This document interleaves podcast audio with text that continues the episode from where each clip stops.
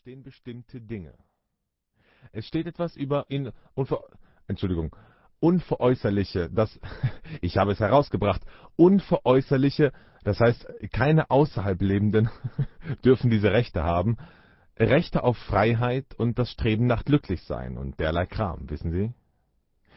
Also, was sie wirklich meinten, war, dass der Politiker das Recht hat zu sagen, was ihm gefällt, wenn er Wahlversprechen macht.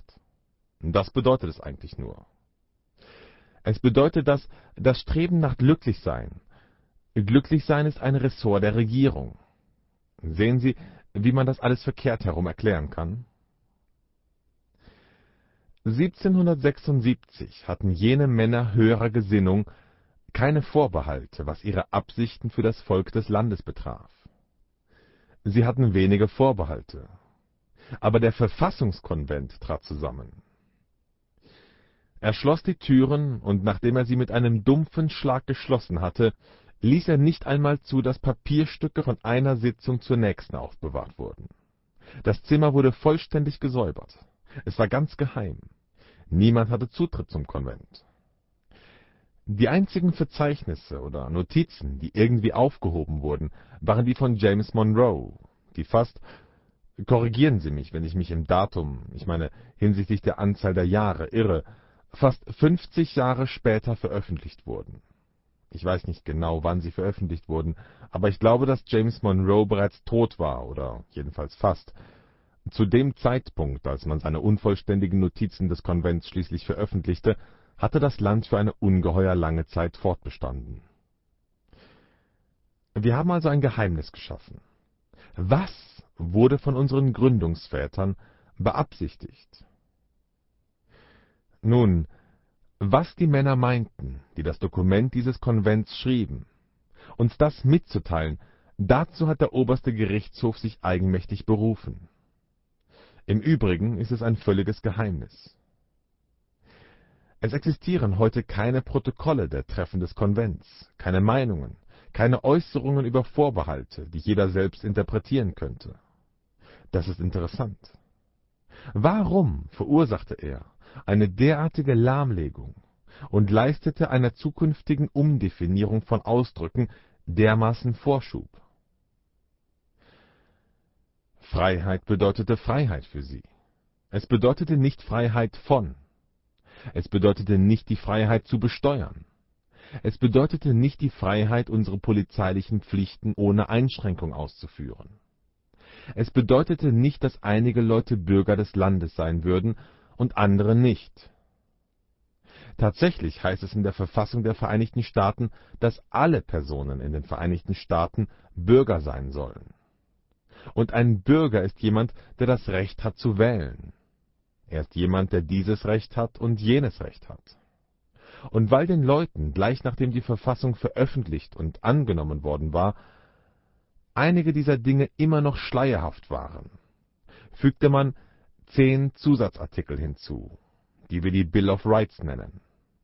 Zehn Änderungen, einfach um zu klassifizieren und klarzustellen, was diese Rechte waren und damit haben wir eine ziemlich gute Definition davon, was Bürgerrecht bedeutete. Wozu war ein Bürger berechtigt? Er hatte das Recht auf diese ersten zehn Änderungen. Und mit welch irrsinniger Heiterkeit interpretiert und definiert die Regierung danach diese verschiedenen Formulierungen und Wörter um.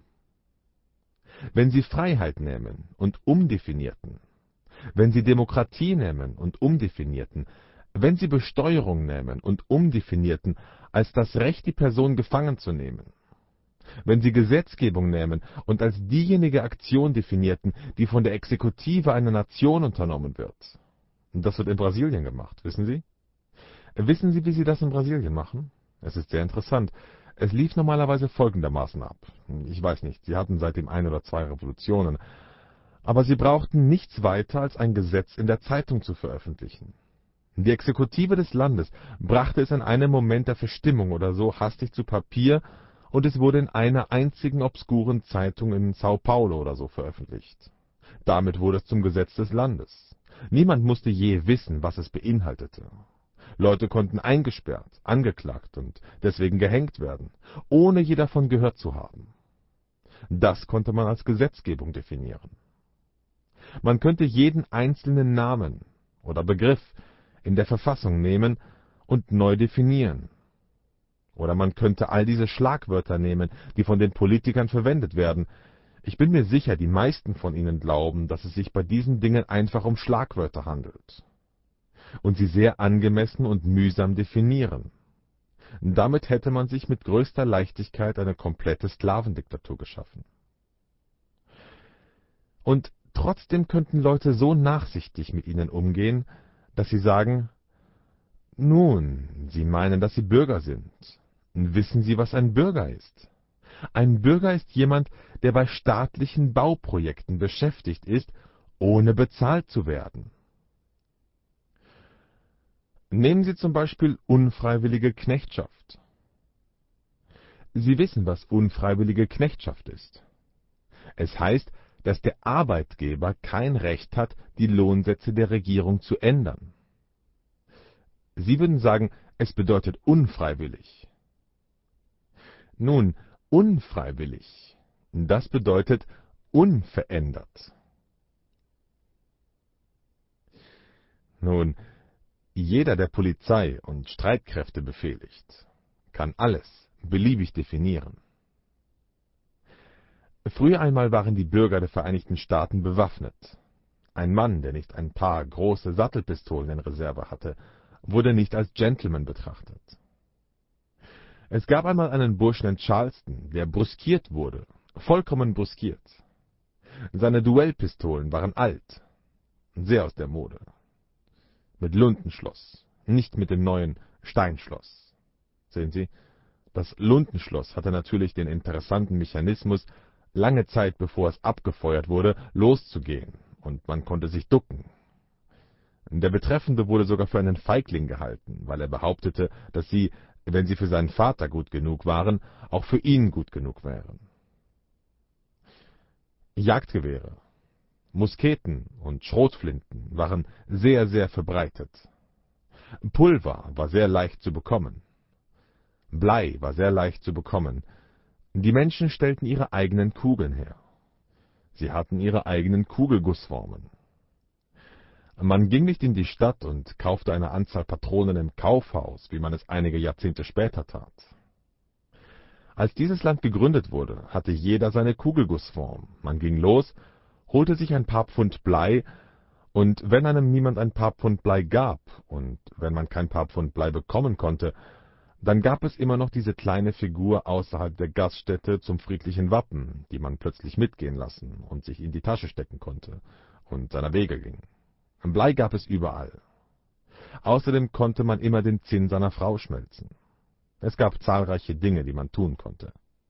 Es gab Teile des Landes, wo die Bleiminen nicht ausreichend erschlossen waren, aber wenn man nichts vom Lager nehmen konnte, gab es eben ein paar Steine, die man in den Ofen legen konnte, und schon hatte man Blei.